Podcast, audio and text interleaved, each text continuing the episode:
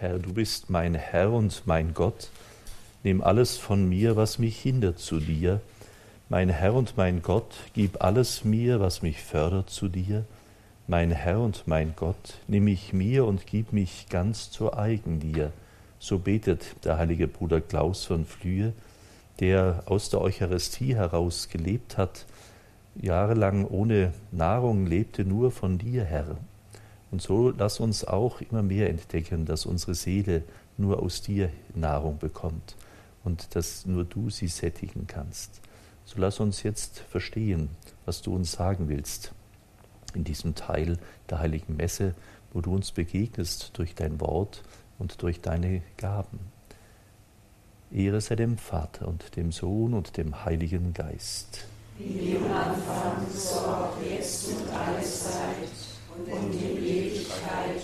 Amen.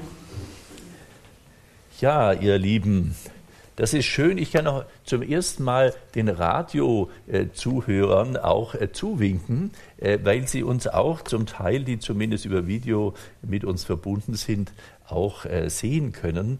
Das ist für Radio doch auch was Außergewöhnliches, muss man sagen. Und ich freue mich, dass ich euch hier, die hier im Saal sitzen, ja auch sehe. Wir hatten im dritten Vortrag haben wir gesprochen vom lebendigen Wort Gottes, Gott, Wort des lebendigen Gottes. Und wir haben gesagt, dass durch das Hören des Wortes Gottes der Altar des Wortes durch das Konzil verbreitert und vielfältiger ausgebreitet wurde und wir erleben dürfen, dass wir durch unsere Ohren kommunizieren können, das Wort Gottes hören ich frage manchmal Menschen, hast du schon mal Gott gehört? Und viele sagen, nö, kann man das? Und da denke ich, wenn wir das Evangelium hören, hören wir authentisch das Wort Gottes, dass er zu uns spricht und wir somit ihn auch wirklich ganz kommunizieren können.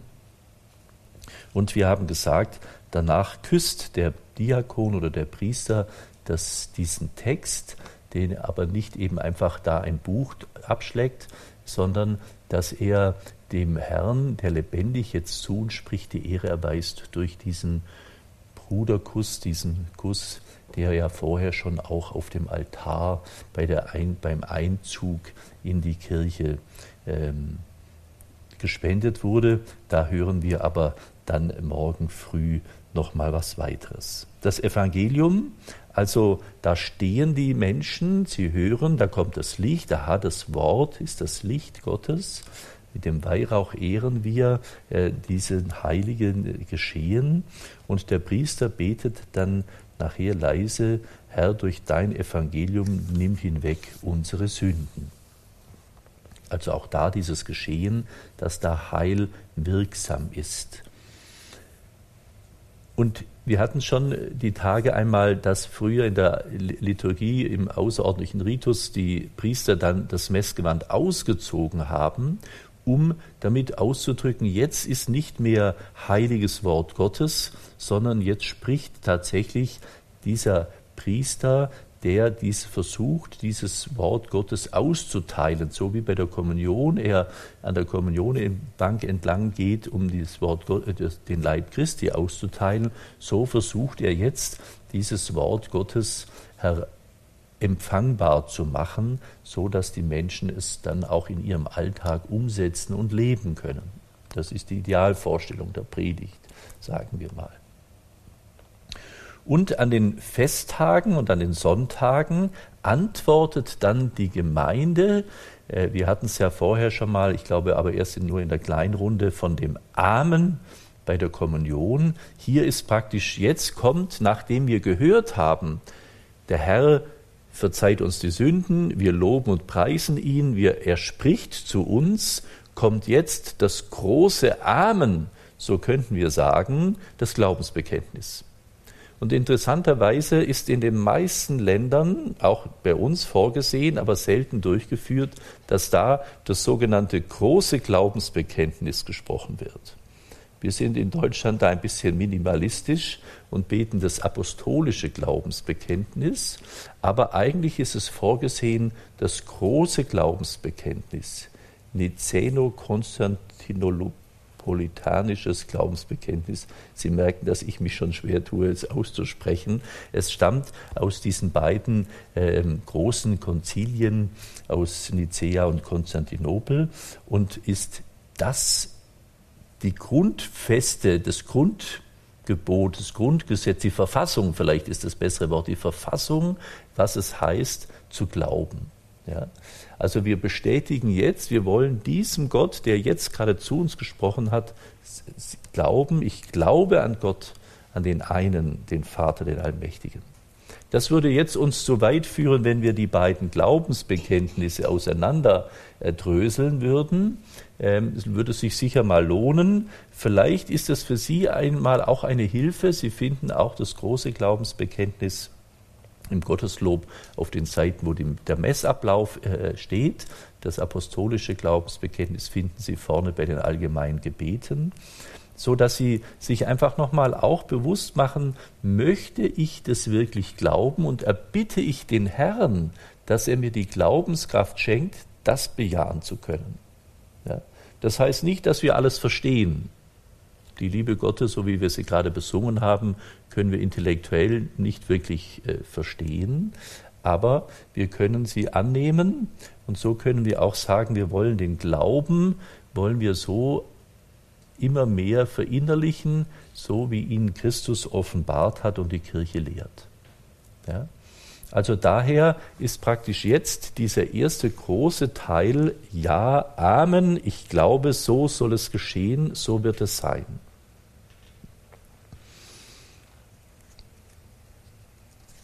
Und dann kommt ein wesentlicher äh, Teil noch im Wortgottesdienst. Der letzte Teil des Wortgottesdienstes sind die sogenannten, das sogenannte allgemeine Gebet der Gläubigen. Die Fürbitten sind also auch nochmal extra eingeführt worden. Wir kennen sonst die Fürbitten eigentlich vom Karfreitag, die zwölf, wo wir alle Nöte dieser Welt mit aufs Kreuz legen. Ja? Und so sind, ist eben auch am Karfreitag dieses Herr, wir geben dir alles mit, was du zum Vater bringen sollst in diesem großen Opfer.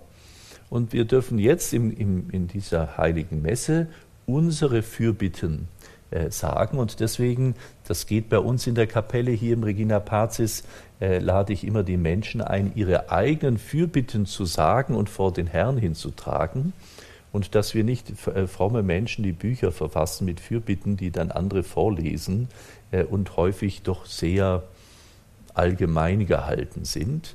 Ähm, also daher die Ermutigung dort, wo es möglich ist, die eigenen Fürbitten mitzubringen. Und da sehen wir auch nochmal diese aktive Teilnahme, also auch da zu fragen, was ist denn jetzt meine Fürbitte? Was, wen bringe ich denn alles mit? Ja, dass sie da sich auch bewusst machen, hier ist nochmal dieses nicht nur dein Opfer, sondern eben auch deine Aufgabe für die anderen. Wir haben ja gesagt, die Messe ist zum Heil und zum Frieden für die ganze Welt. Und was trägst du jetzt dabei, dass du auch da sagst, Mensch, da ist doch die Frieda, die hat so gerade Schwierigkeiten und diese Ehe kriselt und da ist der krank und äh, hier sehe ich, dass die Politiker dieses oder jenes machen. Und interessanterweise ist es klassisch so, auch wie die äh, Fürbitten am Karfreitag. Es ist zuerst für die Heilige Kirche, dann für die Verantwortlichen in Politik und Gesellschaft und dann äh, kommen die Nöte dieser Welt und enden tut es dann am Schluss mit den Verstorbenen. Wir beten für die Verstorbenen. Das halte ich für ein unglaublich wichtiges Gebet auch. Wir werden nachher sehen im zweiten Teil der Eucharistiefeier, äh, wie wichtig da auch die Verstorbenen sind. Das ist etwas ähm, verloren gegangen, aber die, ähm, das Messopfer ist eben auch hingegeben für die Verstorbenen und darum gibt es auch die sogenannten Messintentionen. Das heißt, die Messintention bedeutet, dass wir diese Messe speziell in einem besonderen Anliegen feiern, meistens für Verstorbene oder besondere Anliegen. Und so ist jeder eben von uns als Getauften, die beim Gottesdienst dabei sind, auch eingeladen, seine eigene Intention, könnte ich jetzt mal sagen, mitzubringen und zu sagen, heute erbitte ich für dieses oder jenes Anliegen besonders diese Gnade. Also auch hier wieder sehen wir, aktive Teilnahme ist, was bringst du mit und legst es auf den Altar. Und da ist dann so, dann kommt das Herbeibringen der Gaben. Die Ministranten sind ja eigentlich Stellvertreter der Gläubigen, die für die Gläubigen stellvertretend Dinge tun. Früher waren das alles erwachsene Menschen, die, und ist dann später immer mehr zu äh, Kinderbelustigung geworden. Nein, so, das ist vielleicht auch ein bisschen übertrieben dargestellt. Aber, und daher bin ich auch bei uns sehr froh, dass wir sowohl Erwachsene als auch Kinder haben, die äh, äh ministrieren. Zum Zeichen, es ist nicht äh, weder Kinderarbeit noch eben Beschäftigung von Kindern, sondern letztendlich äh, sind die Messdiener dazu da, äußerlich darzustellen, und auch Signal zu geben für die Gläubigen, aha, jetzt bringen die etwas zum Altar und wir sind eingeladen, wie diese Ministranten diese Gaben zum Altar bringen, bringen wir uns selbst und auch die Gaben, die wir dabei haben, mit zum Altar. Daher ist auch die Opferung, also der Klingelbeutel, das Einsammeln des Geldes, ich habe es in manchen bayerischen ähm, Gemeinden noch erlebt, dass zumindest bei einem Requiem ähm, alle Menschen vor in den Altarraum gegangen sind. Dort ähm, war ich glaube, als ich das erlebt habe, war sogar hinterm Hochaltar der Klingelbeutel, sodass jeder einzeln vorgegangen ist, seine Gabe dort gebracht hat und wieder zurückgegangen ist in die Bank. Das hat man dann wahrscheinlich abgeschafft, weil es zu lang dauert, im Zweifelsfall. Aber dieses, dieses klare Bekenntnis, wir dürfen alle etwas vorbringen. Und ähm, früher hat man dann eben, und das erlebt man manchmal in Afrika noch, äh, dass dann einer sein Huhn, sein Mehlsack, seine Kartoffeln, was weiß ich, mitbringt und die mitbringt. Und die sind nicht in erster Linie für den Priester gedacht, sondern sie sind gedacht, dass der dann karitativ für die Armen dieses auch weitergeben kann. Und so ist ja auch das Klingel, äh, das Opfergeld ist ja ähm, auch eine Gabe, dass zum einen die Messe gefeiert werden kann. Also wenn Sie hochrechnen, ähm, bei uns zum Beispiel, wenn man den Organisten, die Ministrant, äh, den, den Sakristan, die ähm, Leute, die die Übertragung machen, ähm, dann kommen wir gleich auf paar Leute, die eigentlich ähm, bezahlt werden in der normalen Kirchengemeinde. Bei uns machen es viele ehrenamtlich. Aber sie müssen auch bezahlt werden, die, die hauptamtlich bei uns angestellt sind. Äh, und daher braucht es allein schon für die Kerzen und für die Heizung und für die Reinigung, braucht es eigentlich schon seinen Beitrag, ähm, dass man da, äh, ich trage dazu bei, dass dieser Gottesdienst auch gelingen kann. Und so war Mess, das Messstipendium früher, es ist vielleicht in den anderen Ländern auch noch so, war, ging immer ein Teil für den Priester, für den Mesmer und für die restlichen Dinge, die damit alle bezahlt werden müssen, äh, dahin. Daher kommt auch der Begriff der Messintention, dass man die Mess zahlen kann, wie manche Leute in Anführungszeichen sagen. Und wenn mir dann einer sagt, ähm, Herr Pater, kann doch geschwind der Messzahler, dann sage ich immer, so viel Geld haben Sie gar nicht, dass Sie die Messe bezahlen können, aber Sie können Beitrag leisten, dass wir die heilige Messe im würdigen Rahmen begehen. Ja. Und da würde ich gerne allen Mesmern, die dazuhören, oder auch allen Priestern und allen Verantwortlichen in den Gemeinden einen Zuruf machen, weil ich es gerade wieder erlebt habe in einer Aushilfe, wo ich war. Wenn wir vom Allerheiligsten sprechen, dann ist es natürlich so, das glaubt uns niemand, wenn der Kelch, das Ziborium, verlottert, verdreckt und verdorbt und verrostet und was weiß ich auch ist, was ich schon alles erlebt habe, und der Altar schmutzig ist. Alleine das zu sehen, kann jeder Mensch, der das sieht, weiß, das stimmt nicht, was Sie da sagen. Da können Sie noch so fromm äh, über die Eucharistie predigen, aber wenn der Kelch oder die Hostienschale so ist, dass das Gesundheitsamt jedes Lokal schließen würde, äh, wenn da äh, das auf den Tisch käme. Ähm, also daher dringende Bitte und Ermahnung, äh, wir sind nicht so arm, dass wir nicht sauber äh, den Altar und auch nicht die Kultgegenstände haben könnten, dass wir das nicht reinigen können. Also da ermutige ich Sie alle, die das auch sehen, da dürfen Sie gerne dem Mesmer, dem Kirchengemeinderat oder dem Pfarrer sagen, macht's doch bitte schön. Ja? sonst glaubt es uns niemand. Ich weiß nicht, ob Sie, Sie werden es wahrscheinlich nicht so erleben, aber wenn ich manchmal irgendwo hinkomme, ich habe bei den Visitationen, wo ich als Dekan manchmal machen musste, dem Messer immer gesagt, also minimal Sauberkeit, wie wenn man jemand ähm, ehren will und den zum Kaffee einlädt und die Kaffeetafel deckt, da tut man auch in der Regel eine frische Tischdecke hin und ein sauberes Geschirr. Also in diesem sehr einfachen, schlichten Maß. Denn wir wollen ja, wie wir auch eine Tafel richten, wenn wir jemand ähm, zum Gast einladen, einen Gast einladen und ihm die Würde geben, muss auch der Altar eben dieser Würde entsprechen, wenn wir sagen, das ist das Allerheiligste, jetzt kommt der Herr des ganzen Universums äh, und wir haben da so ein Lotterding da drauf. Äh, das geht äh, nicht. So, jetzt, das war jetzt eine kleine Ausflug in die Dings. Die Ministranten bringen Brot und Wein, so wie es am Gründonnerstag auch berichtet wird in den drei Evangelien. Da ähm, ähm, Matthäus, Markus, Lukas wird ja berichtet, das Abendmahl.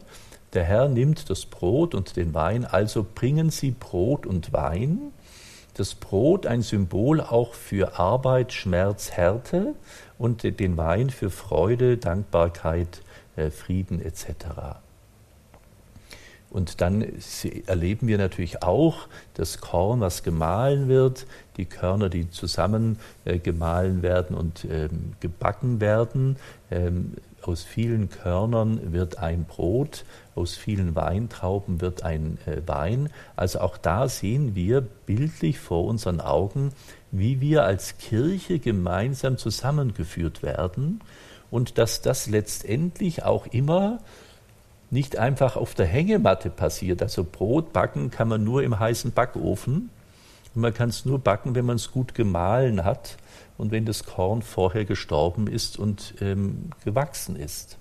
Also da sehen wir auch, wir sehen schon hier, wenn wir Gott begegnen, heißt es nicht, er macht alles easy, alles einfach, äh, so wie manche Leute sagen, bet doch mir, dann geht's dir besser. Dann würde man den Herrn sehr, sehr funktionalisieren. Ja? Der Herr hat aber nie gesagt, wenn ihr mit mir unterwegs seid, dann geht es euch immer wunderbar, es wird immer herrlich sein und immer, ihr könnt, braucht euch gar keine Sorgen mehr machen, es wird alles fabelhaft werden. Das hat der Herr überhaupt gar nie gesagt. Und so sehen wir in diesen Gaben, die äh, die Ministranten bringen, Brot und Wein. Und dann wird danach auch noch nach alter Tradition äh, Wasser beigegeben in diesen äh, Wein. Und ähm, äh, da wird, sagt der Priester, wie das Wasser sich mit dem Wein verbindet zum heiligen Zeichen, so lasse uns dieser Kelch teilhaben an der Gottheit Christi, der unsere Menschennatur angenommen hat. Ein unglaublicher Satz dass wir Anteil haben sollen an der Gottheit Christi, der Mensch geworden ist, damit wir Menschen tatsächlich hineingenommen werden können in seine Gottheit. Das ist die Hochvollendung für unser Dasein. Ja. Nach jüdischer Tradition betet der Priester dann auch die Gebete, die vermutlich der Herr selbst auch gebetet hat, Gepriesen bist du, Herr unser Gott, Schöpfer der Welt, du schenkst uns das Brot, die Frucht der Erde und der menschlichen Arbeit. Wir bringen dieses Brot vor dein Angesicht, damit es uns das Brot des Lebens werde. Gepriesen bist du in Ewigkeit, Herr unser Gott. Das sind die Gebete, die der Priester häufig äh, still betet, aber auch manchmal laut. Das sind die alten klassischen äh, Lobpreisgebete über die Gaben von Brot und Wein, äh, die auch aus der jüdischen Liturgie heraus stammen. Und über den Kelch genau das Gleiche. Gepriesen bist du, Herr, unser Gott, Schöpfer der Welt. Du schenkst uns den Wein, die Frucht des Weinstocks und der menschlichen Arbeit. Wir bringen diesen Kelch vor dein Angesicht, damit er uns der Kelch des Heiles werde. Gepriesen bist du in Ewigkeit, Herr unser Gott. Bei der Bereitung des Kelches, oder zuerst hier nochmal zu Ende diesen Vorgang, nachdem diese Gaben dem Herrn anvertraut worden sind, verneigt sich der Priester und betet, Herr, wir kommen zu dir mit reumütigem Herzen und mit demütigem Sinn, nimm uns an und gib, dass unser Opfer dir gefalle. Also hier noch auch da schon einmal dieses Gebet, dass unser Opfer, unser gemeinsames Opfer dem Herrn angenehm, er es annimmt, ja. Es muss also das, wir brauchen nicht denken, das meint, der guckt und sagt, nö, nö, nö, das gefällt mir nicht, was ihr da bringt. Weg da, äh, sondern dieses Gefalle bedeutet, dass wir es dir eben wirklich zum Wohlgefallen äh, bringen dürfen. Und dann zu der männerzentrierten Kleriker-Sache, die wir heute im Vortrag heute Morgen schon mal gehört haben, dann wäscht der Priester sich vor allen Menschen die Hände und betet, Herr, wasch ab meine Schuld von meinen Sünden, mache mich rein. Stellen Sie mal vor, was das für ein großartiges Ritual beim synodalen Weg gewesen wäre, wenn sich das Präsidium jedes Mal vorher das gebetet hätte und die Hände gewaschen hätte. Das wäre doch ein beeindruckendes Zeichen. Ja? Also der Priester outet sich vorher schon im Schuldbekenntnis, dann betet er nochmal, tilge unsere Sünden und jetzt tut er als einziger vor allen nochmal beten, Herr, wasch ab meine Schuld von meinen Sünden mache mich rein. Ja. Und das können Sie auch mitbeten. Ja. Ich bete es zum Beispiel auch immer, wenn ich dusche. Schauen Sie, Sie müssen sich jetzt nicht vorstellen, wie ich das mache, äh, so, ähm, sondern das ist die Einladung auch an Sie, auch da diese Bitte zu hören, was äußerlich an Reinigung geschehen soll, möge auch innerlich passieren. Und da erleben wir, dass eben Eucharistie letztendlich unseren Alltag auch durchdringen kann in allen äh, Bereichen und es nicht einfach nur ein äußeres Getun bleiben muss, sondern dass wir das auch erleben dürfen. Und da danach betet dann der äh, äh, Priester das ähm, Gabenbereitungsgebet und wenn ich es erlebe, dass und bei uns ist es so, um ein kleines Detail noch zu erzählen, das ist vielleicht ganz ähm, noch Ihnen vielleicht gar nicht aufgefallen. Der Kelch ist äh, mit einem Velum, mit einem Tuch bedeckt, weil wir zum einen kostbare Dinge gerne einpacken, verhüllen, äh, schön machen. Und zum anderen ist das für mich immer dieses Velum abzunehmen, eigentlich, Jesus wird seiner Kleider beraubt.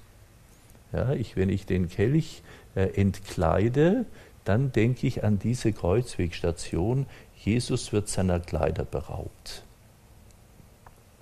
Das ist ein Zeichen, dass jetzt hier passiert eben, wir hatten ja gesagt, das Leben äh, Jesu äh, passiert in der heiligen Messe immer wieder oder es wird immer wieder mal äh, uns, in uns wachgerufen. Äh, und so ist es also auch dieses Entkleiden. Er wird seiner Kleider beraubt. Und dann kennen Sie auch, auf dem Kelch liegt eine sogenannte Palla, ein Deckel, wo viele Menschen denken, dass ähm, halt keine Fliegen und kein Staub reinfallen soll. Das ist auch sehr pragmatisch gedacht. Man könnte es aber auch sagen, wenn Sie sich erinnern an den Tempel, an die Bundeslade. Auf der Bundeslade oben ist die sogenannte Versöhnungsplatte. Und auf der Versöhnungsplatte äh, wird berichtet, dass dort äh, Gott herabkommt und Gott und Mensch sich begegnen kann und dort eben diese Versöhnung zwischen Gott und Mensch stattfinden kann.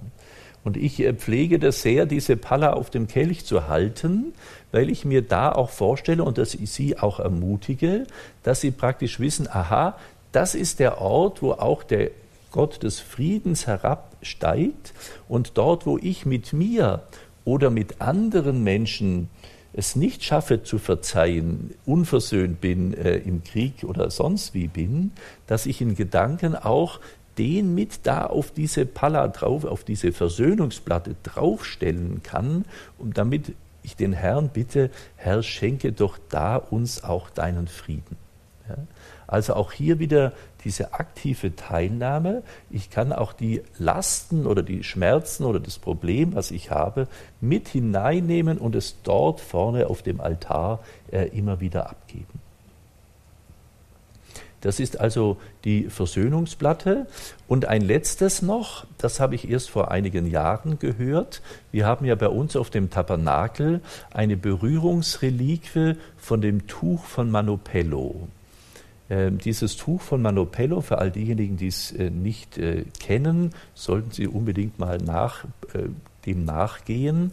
Es soll ja dieses Tuch sein, was im Grab, Johannes im Evangelium beschreibt es, im Grab ist ein Tuch extra zusammengefaltet, liegt es anderswo als die anderen Tücher. Und dieses Tuch von Manopello ähm, zeigt ja das erste Gesicht des Auferstandenen in dem Moment der Auferstehung öffnet er die Augen und das ist in diesem Tuch abgedrückt. Würde zu weit führen, können Sie aber auch, gibt es viele äh, Bücher darüber, äh, auch von ähm, Paul Badde äh, oder auch bei uns auf der YouTube-Kanal können Sie auf der Homepage äh, sehen einen Vortrag von Peter äh, von Petra Maria Steiner über das Tuch von Manopello, sehr spannend. Aber dieses Korporale, was eben aufge, äh, extra nochmal aufgefaltet wird vom Priester in würdiger Weise, ist eben auch zum einen natürlich aufzufangen, dass wenn Partikel des Allerheiligsten runter fallen würden, unbemerkt, dass die, und darum ist es auch eine spezielle Falttechnik, dass da nicht etwas auf dem Boden äh, fallen würde beim Abnehmen, sondern äh, dass es bewahrt wird. Aber es soll eben auch einen immer erinnern, jetzt ist hier auch der Auferstandene gegenwärtig und schenkt uns diesen Weg von Kreuz und Leid und Auferstehung und er schaut mich an. Ich habe mal gehört, aber das habe ich noch nicht verifizieren können, ob tatsächlich früher auf diesem Korporale auch tatsächlich ein Abbild dieses, ähm, dieses äh, Urbildes äh, gewesen sei. Das finde ich auch sehr eindrücklich, dass man praktisch nochmal den Handelnden im Bild mit der Auferstehung da äh, hätte. Das wäre auch ganz spannend. Also das nur als kleine Details, die man ja überhaupt sonst gar nie wahrnimmt, aber sie auch zumindest hineingedeutet dann letztendlich auch ähm, eine geistige Aussage haben, die ich wahrscheinlich auch nicht jedes Mal mit tiefster innerster Ergriffenheit äh, tatsächlich wahrnehme. Aber dadurch, dass wir es tun und erinnert es einen doch immer wieder mal daran. Ja. Das ist also die Bereitung des, äh, des Kelches, des Altares. Äh, äh, in der klassischen Liturgie sind auch drei Altartücher auf dem Altar für die Leinentücher Jesu, die, im, die für, die jüdische, für die jüdische Beerdigungsritus üblich waren, ähm, auf dem Altar liegend. Zu dem erzähle ich dann morgen noch etwas. Also der Altar ist bereitet, unsere Gaben und unsere Anliegen sind fertig und wir bringen dieses nochmal im ganzen Gabengebet zur, äh, zum Ausdruck. Und da danach heißt es dann, betet Brüder und Schwestern, dass mein und euer Opfer Gott dem allmächtigen Vater gefalle. Und ihre Antwort ist dann, der Herr nehme das Opfer an aus deinen Händen zum Lob und Ruhm seines Namens, zum Segen für uns und seine ganze heilige Kirche. Ja, also hier nochmal dieser Beitrag, er nehme das Opfer an. Ich merke, dass ich ja schon älter bin und nach dem Konzil eigentlich in einer Zeit Ministrant war, wo man lauter Versuche gemacht hat, wie könnte es jetzt neu die Liturgie sein. Und da erinnere ich mich noch, dass es da ursprünglich hieß, ich weiß nicht, ob Sie es auch noch äh, sich erinnern, der Herr nehme das Opfer an aus deiner Hand. Können Sie sich auch noch daran erinnern? Ja?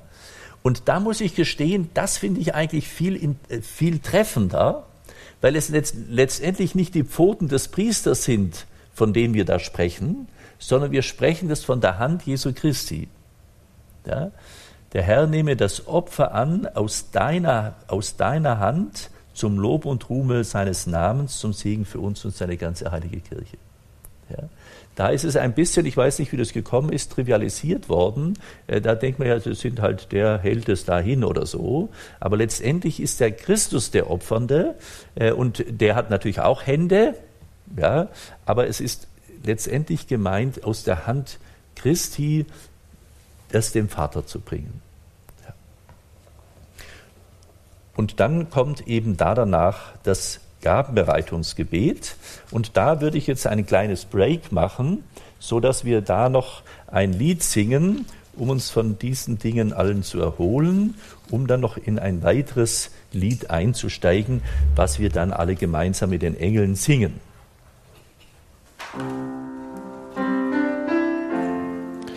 Lied Nummer 28, Wo ich auch stehe, Nummer 28 im Jubilate Deo.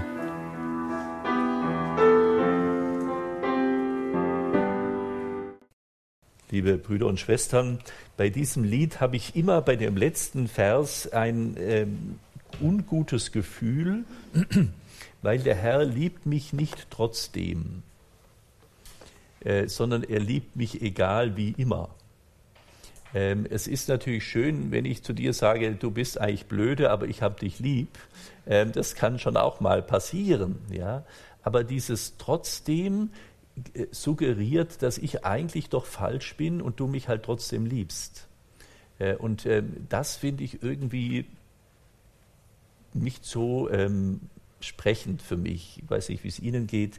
Ähm, ich, ich bete, dass du mich immer liebst oder singst dann meistens auch, weil ich glaube, wäre vielleicht auch nochmal ein neues Thema für Exerzitien. Was heißt eigentlich Liebe? Ja? Und Liebe hat, ist nie so dass ich dich liebe, weil du gute Noten hast. Was Blöderes können Eltern gar nicht machen, Liebe zu verkaufen. Ja. Aber auch so. Gut, das nur als kleine Klammerbemerkung. Kann man auch rausschneiden, wenn das äh, störend ist. Wir hatten am Anfang schon mal gehört, dass der Priester am Anfang sagt, der Herr sei mit euch. Und wenn ich die, das sage als Priester und die Arme ausbreite, wie Christus es am Kreuz getan hat, dann vertraue ich, dass tatsächlich da auch was geschieht. Dass der Herr wirklich auch fließt in diesen Raum hinein. Und das wird ja mehrmals in der heiligen Messe gesagt, der Herr sei mit euch. Ich weiß nicht, ob Sie spontan sagen können, wie oft. Es ist viermal sogar noch mehr. Es ist am Anfang der Messe beim Evangelium, jetzt hier bei der Präfation und dann vor dem Segen zum Schluss. Also das bedeutet, dass jedes Mal eigentlich eine neue Daseinsweise auch nochmal benannt wird. Es geht also jetzt in eine neue Etappe der Liturgie hinein, die uns bewusst macht, es ist nicht die Gemeindeliturgie von St. Äh, äh, irgendwas, sondern es ist, wir treten in dieser ganzen liturgischen Feier ein in die himmlische Liturgie. Das heißt nicht, wir machen was und dann kommt Gott runter, sondern wir sind eigentlich eingeladen, es ist im Himmel und da nochmals Gott Hahn, das Mahl des Lammes, ähm, von der aus der Offenbarung des Johannes heraus die ganze Liturgie beschreibt. Das heißt, im Himmel ist Liturgie, ja, dieser Lobpreis, wie es die dann auch tatsächlich aussieht, dieser Lobpreis. Und wir werden praktisch hineingenommen jetzt in diese liturgische Feier. Und deswegen singen wir, der Herr sei mit euch, erhebet die Herzen. Das heißt, auch da stehen wir nicht erst auf, sondern wir stehen schon vorher beim Gabengebet auf, wie ich gesagt habe. Immer bei den Amtsgebeten, den dreien, steht die Gemeinde. Und dieses erhebet die Herzen bedeutet auch nicht erhebet eure Hintern oder euer Gotteslob, äh, sondern erhebet eure Herzen, dass wir jetzt bereit sind, wirklich einzustimmen mit allen Engeln und Heiligen, wie es gleich heißen wird im Sanctus, im Heiliglied, dass wir da plötzlich eine Chorerweiterung, könnte man jetzt sagen, erleben. Wir dürfen jetzt mitsingen mit den Engeln und Heiligen, die im Himmel sind. Ich weiß nicht, ähm, wie Sie ähm, äh, chormäßig unterwegs sind, aber in einer Gemeinde, wo ich früher mal war, da gab es verschiedene Chöre und da gab es eben auch einen Spezialistenchor. Und wer im Spezialistenchor sang, das war natürlich jemand ganz Würdiges und so. Und der musste auch vorsingen. Und wenn man da eben nicht passend war, dann durfte man in einen anderen Chor gehen, aber in diesem Chor nicht. Und jetzt erleben wir, dass wir in den allergrößten, beeindruckendsten Chor dieser ganzen Schöpfung eintreten dürfen, nämlich in den Chor der Liturgie des Himmels. Ja. Da öffnet sich noch mal mehr das ganze Geschehen, was jetzt passiert. Wir wollen Gott danken. Er ist unser, Verzeihung, er ist unser Gott und das ist würdig und recht, dass wir das tun. Das ist also nicht was Außergewöhnliches, sondern das ist wirklich sinnig. Und wir haben das Recht dazu, den Herrn zu loben. Und das ist auch äh, gut, wenn wir das tun. Und dann singen wir, wie im Alten Testament, auch schon im Hebräischen, Kadosh, Kadosh, Kadosh, heilig, heilig, heilig. Gott, Herr aller Mächte und Gewalten, erfüllt sind Himmel und Erde von deiner Herrlichkeit. Hosanna in der Höhe. Hochgelobt sei der da kommt im Namen des Herrn Hosanna in der Höhe. Und da hören Sie letztendlich schon den Palmsonntag im Hintergrund, weil da rufen auch die Menschen, nämlich Hosanna, dem Sohne Davids, der, der kommt, hochgelobt sei, der kommt im Namen des Herrn. Das hören wir am Palmsonntag und da merken wir, jetzt zieht also wirklich dieser König ein, beziehungsweise wir dürfen zu ihm kommen, auch der Einzug des Priesters am Anfang der heiligen Messe symbolisiert den Einzug Jesu in Jerusalem. Deswegen stehen die Menschen auch auf, wenn der, wenn der Priester kommt. Sie stehen auf, jetzt kommt der Herr, nicht der Herr Pfarrer, sondern es kommt jetzt in diesem Priester, Jesus Christus zieht ein in Jerusalem und wir dürfen ihm begegnen. Und bei diesem Heiliglied ist in der Regel, dass wir es singen. Es ist immer auch im Messbuch sind alle Präfationen sind als Gesang so beschrieben. Da ist gar keine Möglichkeit eigentlich theoretisch, es zu sprechen. Wir tun es dann trotzdem in Alltagsdingen so, aber eigentlich kann das nur gesungen werden. Da hat die orthodoxe Liturgie hat diese Fülle und Reichhaltigkeit des Singens und der Würde das mehr beibehalten. Wir sind da schon ein bisschen nüchterner, funktionaler, sage ich mal, geworden. Aber hier diese Erfahrung, wir dürfen also mit dem Herrn, äh, mit den Engeln und Heiligen singen. Und ich nenne jetzt zum Beispiel ähm, eine Präfation, die ähm, im Advent zum Beispiel genommen werden. Da heißt es, also der Herr sei mit euch und mit deinem Geiste, erhebet die Herzen, wir haben sie beim Herrn. Das ist diese Aussage, wir sind jetzt bereit, du darfst jetzt kommen, ich bin, bin bereit, dich aufzunehmen. Lasst uns danken dem Herrn, unserem Gott, das ist würdig und recht. Und das ist in Wahrheit würdig und recht, dir, allmächtiger Vater, zu danken, durch wen? Durch unseren Herrn Jesus Christus. Denn in seinem ersten Kommen hat er sich entäußert und ist Mensch geworden. So hat er die alte Verheißung erfüllt und den Weg des Heiles erschlossen. Wenn er wiederkommt im Glanz seiner Herrlichkeit, das ist am Ende der Zeiten, wird er sichtbar werden wir sichtbar empfangen, was wir jetzt mit wachem Herzen gläubig erwarten. Darum preisen wir dich mit allen Engeln und Heiligen und singen vereint mit ihnen das Lob deiner Herrlichkeit. Also auch hier diese Erwartung, Herr, komm. Ja, dass wir da auch entdecken, der kommt wirklich. Ja, und er ist dann auch da, wir sind bereit, jetzt zu kommen. Also in diesem Adventsding heißt es, du bist damals gekommen, kommst jetzt und wir erwarten, das hören wir später dann auch noch, bis du kommst in Herrlichkeit. Ja. Aber dieses Wissen, dass der Himmel sich öffnet und der Herr wirklich jetzt gegenwärtig ist, das ist das unendlich große Geheimnis der heiligen Messe. Wir begegnen Gott. Und er macht es so schlicht und einfach, dass wir es aushalten können. Wir hätten es ja manchmal gerne, dass er mit Schinderasabum und Trompeten und Posaunen und allem Möglichen äh, hereinfährt, ähm, so wie der Feuerwagen äh, oder wie eben auch der, ähm, der Johannes das beschreibt, der Himmel. Das wäre, würde aber unser Fassungsvermögen als Mensch so durcheinanderwirbeln, dass wir es gar nicht aushalten können. Ich meine, dass es vom heiligen Franziskus dieses wunderbare Wort gibt, dass er einen Ton des Himmels hat hören dürfen.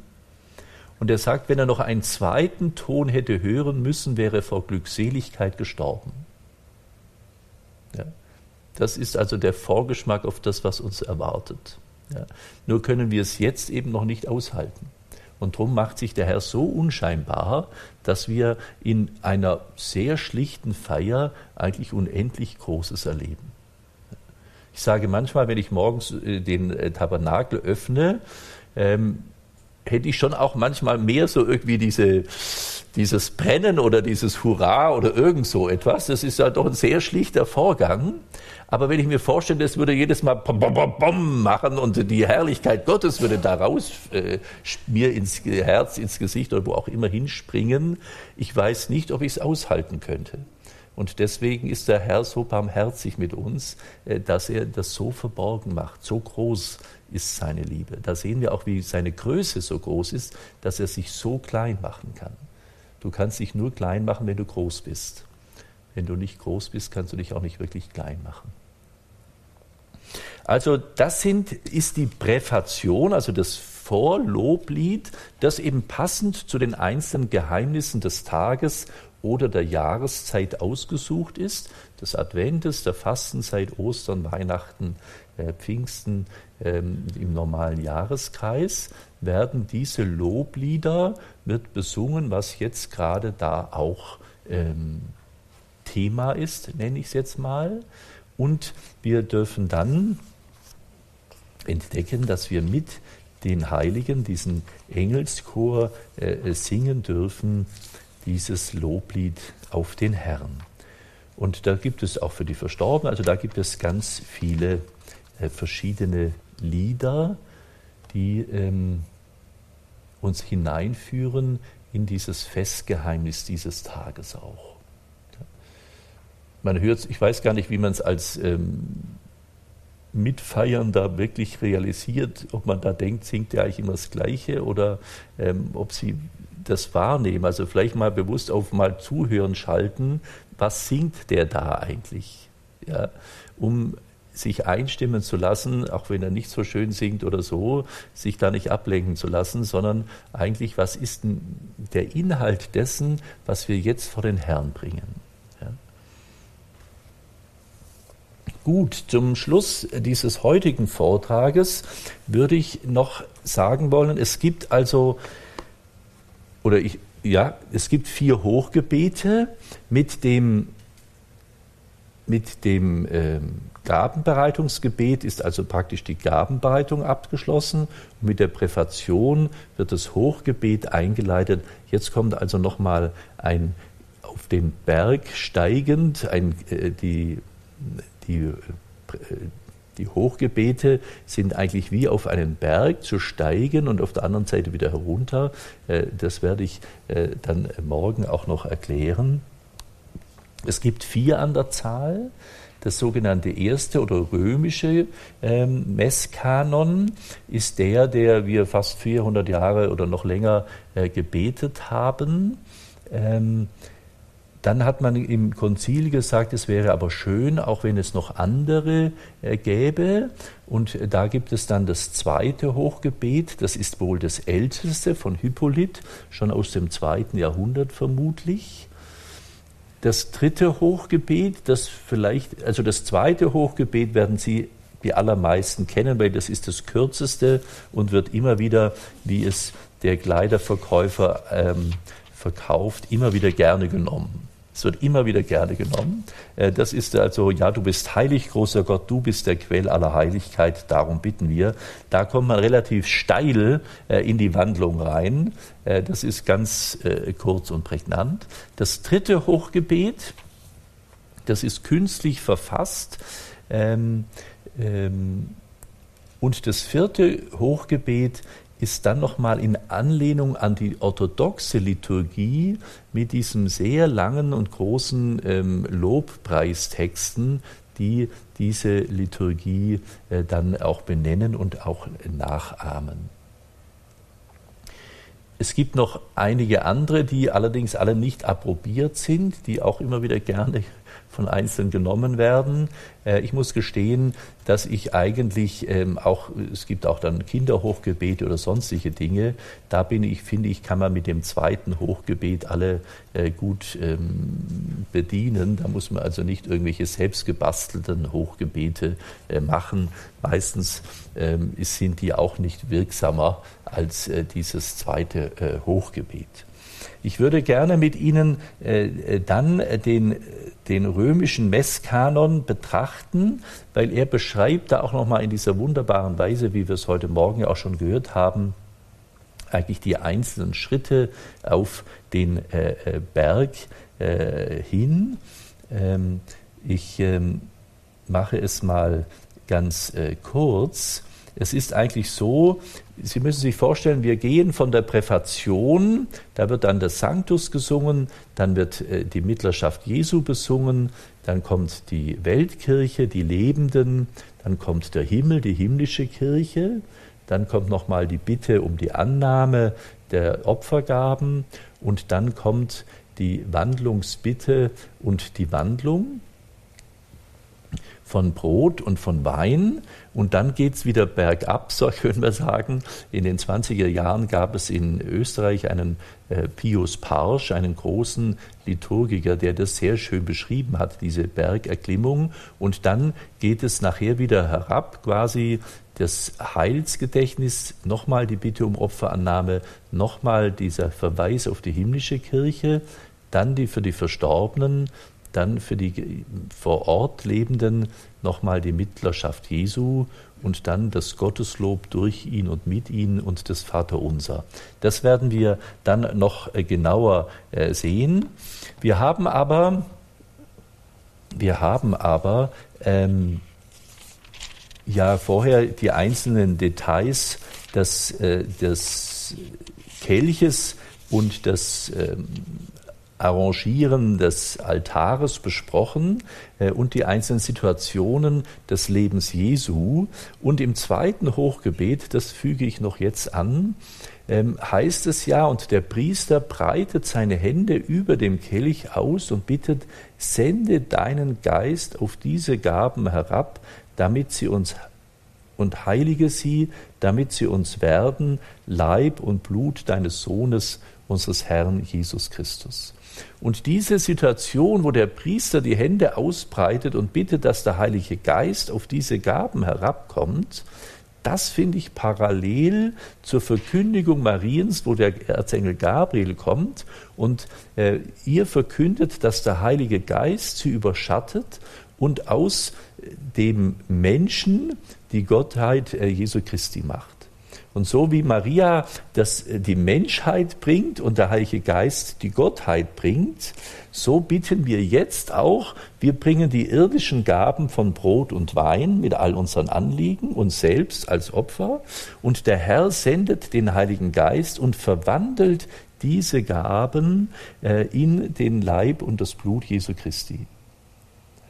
Also dieser, es kommt der Heilige Geist herab auf diese Gaben und er ist derjenige, der das, was wir ihm bringen, verwandelt, um uns zu beschenken mit der Gabe Gottes, mit sich selbst. Das finde ich äh, für mich immer einen sehr eindrücklichen Moment, äh, dass wir da erleben, jetzt geschieht die Menschwerdung Gottes und die Vergöttlichung des Menschen.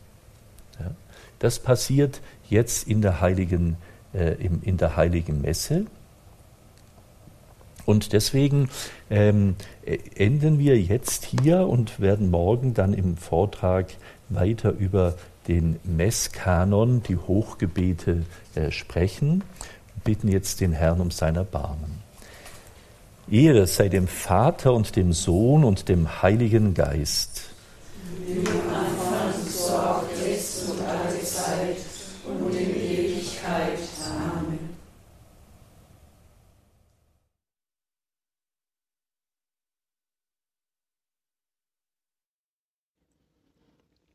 Sie hören Radio Horeb, Ihre christliche Stimme in Deutschland. 1556, vier Minuten vor vier. Im Rahmen der Radioexerzitien zum Thema die Heilige Messe, Geheimnis des Glaubens, übertrugen wir aus dem Tagungshaus Regina Pazis in Leutkirch im Bistum Rottenburg-Stuttgart den vierten Vortrag. Herzlichen Dank an den Exerzitienleiter Pater Hubertus Freiberg. Wenn Sie alle Vorträge noch einmal anhören möchten, können Sie diese bei unserem CD-Dienst bestellen. Entweder unter der Telefonnummer 08328 921 120. Ich wiederhole 083 28 921 120 oder per E-Mail unter der Adresse cd-dienst.horeb.org. Ich wiederhole cd-dienst.horeb.org. Das komplette die komplette Senderei wird entweder als USB-Stick oder in einer ansprechenden 10er CD-Box geliefert, die sich auch hervorragend als Geschenk eignet.